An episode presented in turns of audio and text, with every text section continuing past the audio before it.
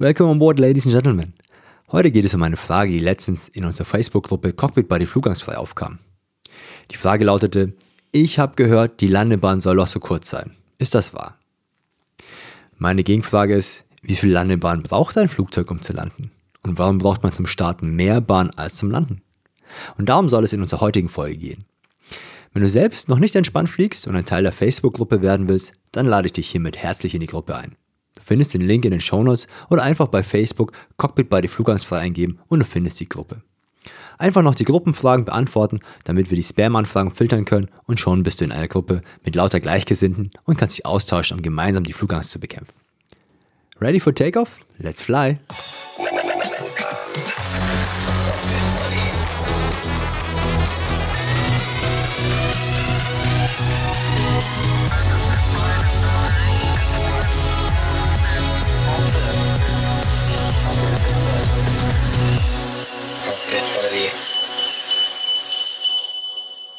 Willkommen an Bord. Schön, dass du wieder mit dabei bist bei dieser Folge.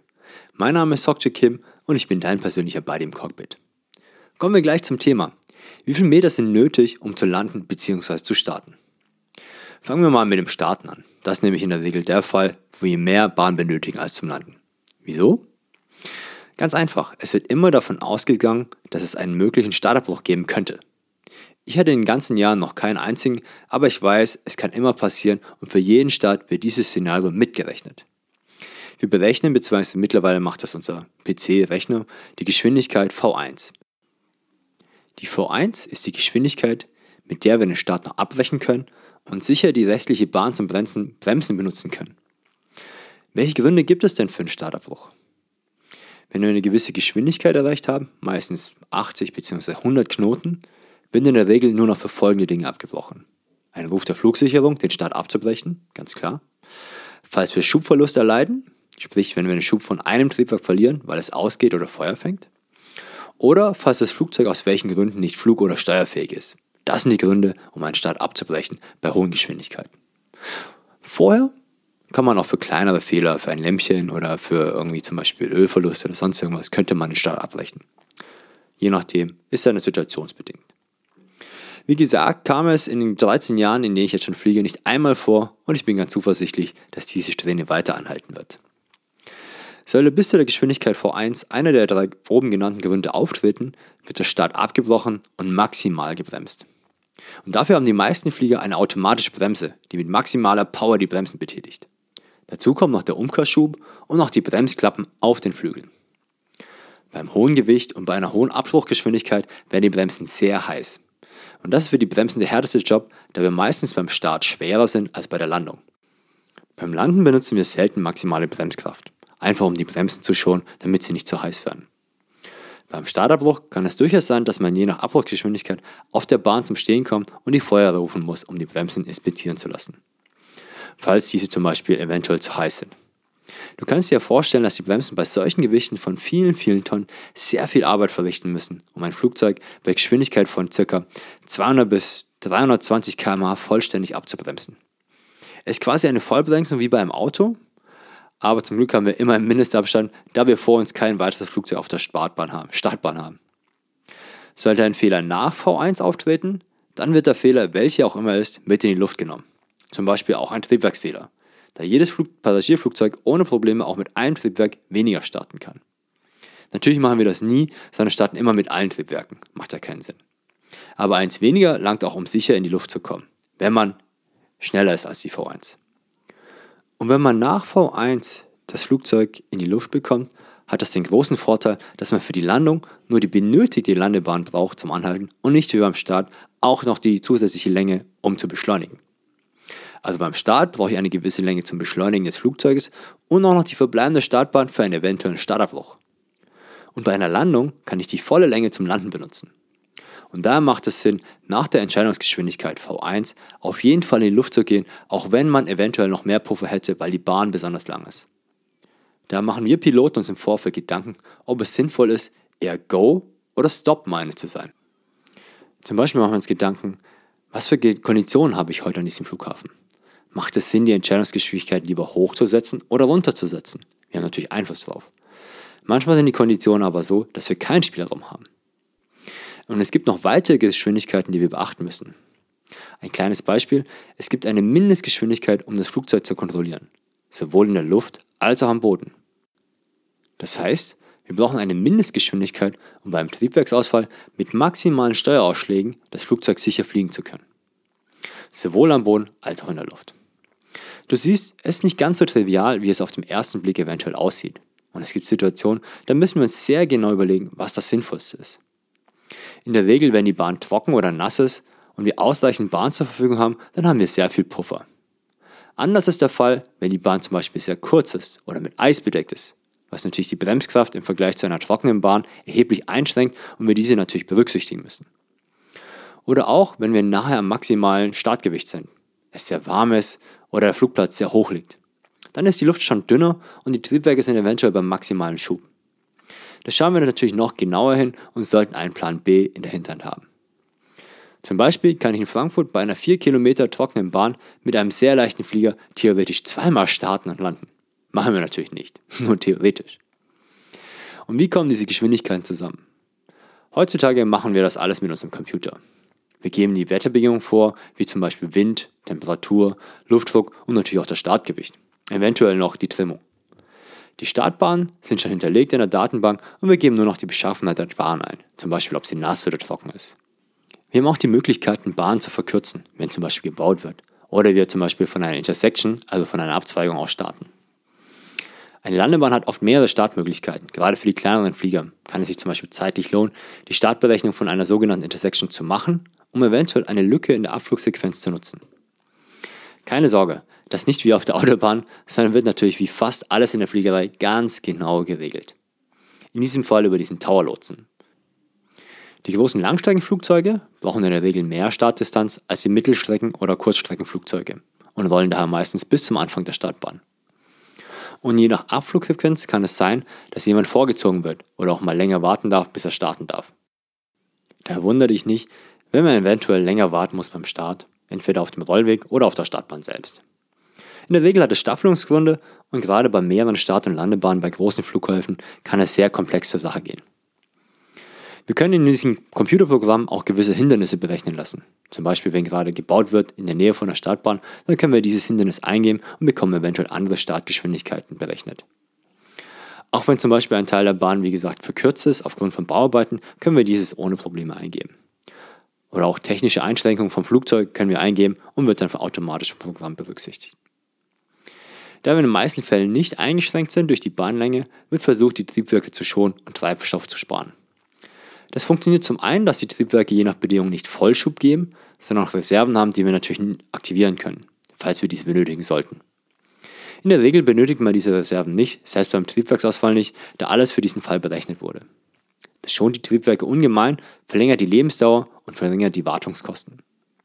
Und zum anderen wird bei ausreichender Bahnlänge länger am Boden beschleunigt, anstatt in der Luft, weil man errechnet hat, dass das in der Summe noch ein bisschen Sprit spart.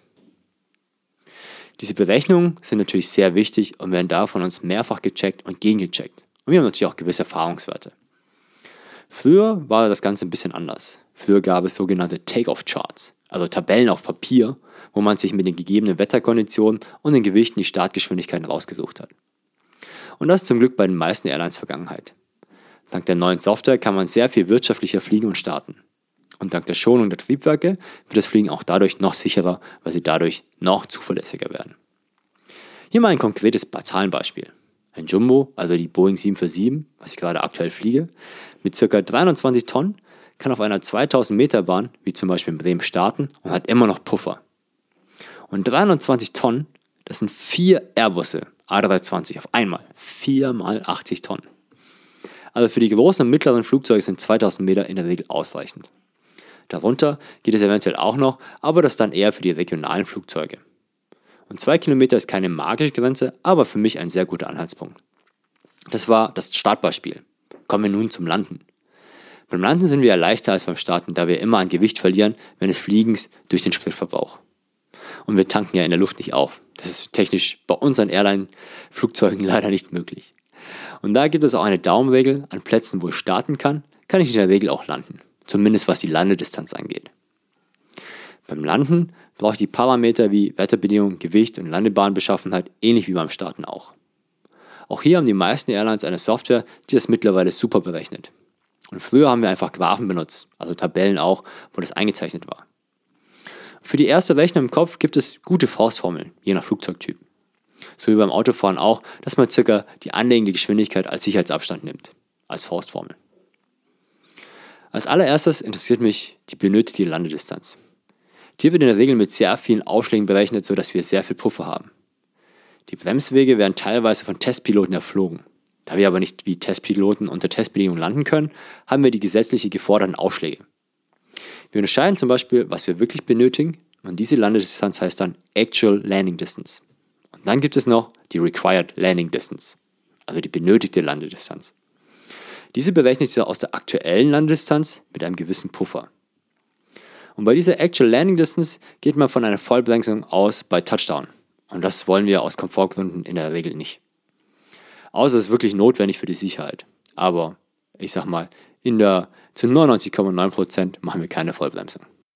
Daher haben wir noch weitere Tabellen. Als Beispiel, wir haben eine Tabelle mit einer sogenannten Autobrake. Also Autobrake ist eine automatische Bremse. Und diese bremst, wie der Name schon sagt, das Flugzeug automatisch ab nach gewissen Verzögerungsparametern oder nach vorgegebenen Bremsdrücken. Und da gibt es auch verschiedene Einstellungen, je nach Flugzeugtyp und Autobrake. Also zum Beispiel Autobrake 1 ist eine sehr leichte und sehr sanfte Bremsung. Bei Autobrake 4 oder Autobrake Max wird es eher eine Vollbremsung. Es gibt auch bei den neuen Fliegern ein tolles neues Feature, das nennt sich Brake to Vacate. Und zwar kann man der Autobremse sagen, bei diesem Rollweg möchte ich die Landebahn verlassen. Dann regelt er die Bremsung von ganz alleine, sodass wir genau mit Rollgeschwindigkeit bei dieser Abzweigung rauskommen. Technik, die begeistert.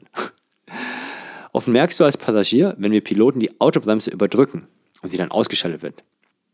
Es gibt je nachdem einen kleinen Ruckler nach vorne und alle nicken dann mit dem Kopf, wenn das passiert. Meine Erfahrung ist, jede Bremse im Flugzeug ist unterschiedlich und daher leider nicht immer gut dosierbar und bremsen ja nur am Boden, in der Luft bringen ja die Bremsen nichts. Jetzt, wo wir wissen, wie viel Landedistanz wir benötigen, ist natürlich die Frage, bis wann muss ich aufsetzen, damit ich noch auf der Landebahn zu stehen komme. Und welche Distanz nehme ich dann? Rein rechnerisch brauche ich ja nur die Landebahn nehmen, meine aktuelle benötigte Landedistanz, Landedistanz abziehen, dann weiß ich, an welchem Punkt ich landen muss, damit ich noch zum Stillstand komme.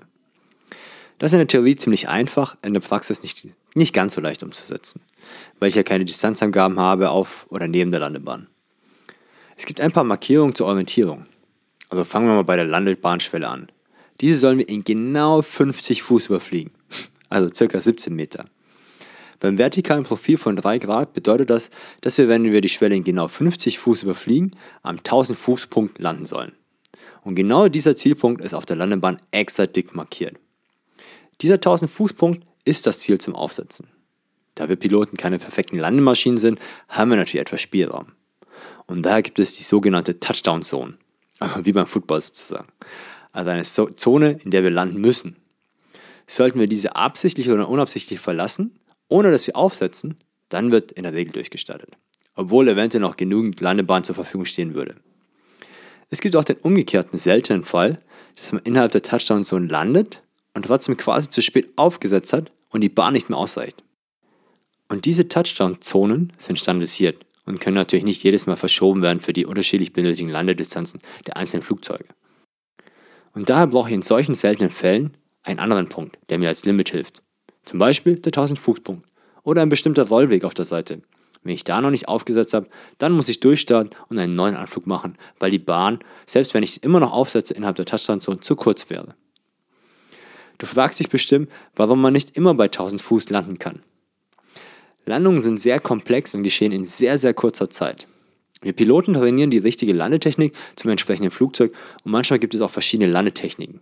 Es gibt zum Beispiel die Möglichkeit, mit einer Wing Low zu landen. Sprich, man lässt eine Flügelfläche hängen und landet erst mit der einen Seite und dann mit der anderen Seite. Das macht man meistens bei Seitenwind und ist abhängig vom Flugzeugtyp. Grundsätzlich eine sehr sichere Art zu landen. Da wenn du nächstes Mal erst mit der einen Seite und dann mit der anderen Seite aufsetzen solltest, weißt du jetzt, das ist völlig okay. Und manchmal kann es sein, dass man unerwartet Rückenwind bekommt und man mehr Landdistanz benötigt als normal, weil quasi von hinten geschoben wird. Du siehst, es gibt so vieles zu beachten beim Landen und die Zeit bei der Landung ist sehr, sehr kurz und da geht auch alles sehr, sehr schnell. Es gibt noch viel mehr zu beachten, weil wir immer noch das Durchstarten im Kopf haben und auch da rechnen wir mit genügend Puffer. Zum Beispiel, was passiert, wenn gerade beim Durchstarten ein Triebwerk ausfallen sollte? Schaffen wir es dann mit der Steigrate alle Hindernisse zu überfliegen? Und sowas checken wir natürlich auch schon vor dem Anflug. Wir Piloten kümmern uns um viele Eventualitäten, die in dieser Form wahrscheinlich nie auftreten werden. Aber dennoch machen wir es Tag für Tag und für jeden Anflug. Und daher kannst du dir sicher sein, dass die Kollegen im Cockpit mit einer guten Vorbereitung an die Landung herangehen. Auch beim Landen möchte ich dir ein konkretes Zahlenbeispiel geben. Nehmen wir nochmal den Jumbo mit einem Landegewicht von ca. 300 Tonnen auf einer trockenen Bahn. Dann benötigen wir mit maximaler Bremskraft gerade mal 1250 Meter. Wie du jetzt weißt, rechnen wir immer mit Puffer, und das ist auch teilweise gesetzlich vorgeschrieben, und müssen die Landedistanz vor dem Starten berechnen. Und diese Landedistanz mit Puffer ist bei diesem Beispiel ca. 2100 Meter. Also zum Start haben wir ca. 2000 Meter gebraucht. Und zum Landen brauchen wir ca. 1250 Meter ohne Puffer. Mit Puffer auch gute 2 Kilometer. Und wir reden von einem Jumbo mit einem fast maximal erlaubten Landegewicht. Du siehst, die 2000 Meter Landebahn und Startbahn, die ich vorhin erwähnt habe, ist ein guter Anhaltspunkt für große und mittlere Flugzeuge. Und die großen Flughäfen haben oft Lande- und Startbahnen mit 3000 und mehr. Selbst unser schöner schwäbischer Flughafen Stuttgart hat 3000 Meter bzw. 3300 Meter in die andere Richtung. Jetzt stellst du dir wahrscheinlich die Frage, warum ist die eine Bahnrichtung länger als die andere? Das liegt daran, dass manchmal die Start- oder Landebahn eine versetzte Schwelle haben. Das hat verschiedene Gründe, zum Beispiel aus Hindernisgründen, um eine gewisse Hindernisfreiheit zu garantieren im Anflug. Das Stückchen in Stuttgart kann man zum Beispiel nicht nutzen zum Landen, aber zum Starten. Das ist nur ein kleines Beispiel von den vielen, vielen Ausnahmen, die wir haben bei Start- und Landebahn. Du siehst, eine Bahn ist ausreichend für uns, egal zum Starten oder zum Landen, ansonsten würden wir überhaupt nicht anfliegen. Und wenn wir merken, wir verlassen die Touchdown-Zone oder die verbleibende Startbahn langt nicht mehr aus für unsere berechnete Landedistanz, dann starten wir durch. Aber das kommt wirklich ausgesprochen selten vor. Mir wäre es fast mal passiert bei meiner allerersten Landung auf dem Airbus A320. Ich habe leider etwas zu früh gezogen und bin ein Stückchen entlang der Bahn geflogen, in wenigen Zentimeter über der Bahn. Leider hat sich das Flugzeug nicht gesetzt und ich sah schon das Ende der Touchdown-Zone auf mich zukommen und wollte schon durchstarten und da hat sich endlich das Flugzeug gesetzt. Meine damalige Ausbilderin hat sich köstlich amüsiert und mir standen aber schon die Schweißperlen auf der Stirn geschrieben. Das Ganze war natürlich in keinster Weise gefährlich, da die restlichen Bedingungen alle gut waren. Aber so kann es mal dazu kommen, dass man, obwohl man über der Bahn ist, durchstartet und es kann sogar sein, dass das Flugzeug sogar noch aufsetzt, außerhalb der Touchdown-Zone und man trotzdem durchstartet. Wie gesagt, sowas kommt super, super selten vor und ich habe es noch nicht erlebt. In meiner Karriere bin ich noch nicht durchgestartet. Also zumindest, weil ich die Touchdown-Zone nicht getroffen habe. Wie gesagt, nur einmal fast beinahe. Ich hoffe, du hast jetzt eine ungefähre Vorstellung, wie viele Meter wir brauchen zum Starten und zum Landen. 2000 Meter sind in der Regel gut genug und oft haben wir sogar 3 oder 4 Kilometer Bahn. Selbst wenn die Bahn kürzer sein sollte, wird die Landedistanz schon vor dem Start gecheckt am Abflugsort. Die Startberechnung macht man auch immer vor dem Start und während des Fluges noch einmal eine Berechnung der aktuellen Landedistanz. Du merkst, es wird fleißig gecheckt und überprüft und immer mal wieder gegengecheckt. Und daher ist dieses Fliegen auch so sicher. Das war es erstmal für heute. Ich hoffe, du hast etwas mitnehmen können und dir hat diese Folge gefallen. Wenn du jemanden kennst, für den dieser Podcast interessant sein könnte, dann empfehle ihn gerne weiter. Falls dir der Podcast gefallen hat, dann freue ich mich über eine kurze Bewertung bei iTunes. Den Link findest du in den Shownotes und es dauert nicht mal eine Minute. Und wenn du selber eine Frage hast zum Fliegen, dann schick sie mir gerne. Wenn du gerade im Flieger bist, dann nimm die Frage sehr gerne als Sprachnachricht auf und schick sie mir. Dann kann ich sie eventuell auch per Voice Message in den Podcast mit einbinden. Ich wünsche dir und deinen Liebsten always happy landings, bleib gesund und bis zur nächsten Folge. Dein Cockpit Buddy, Sokje.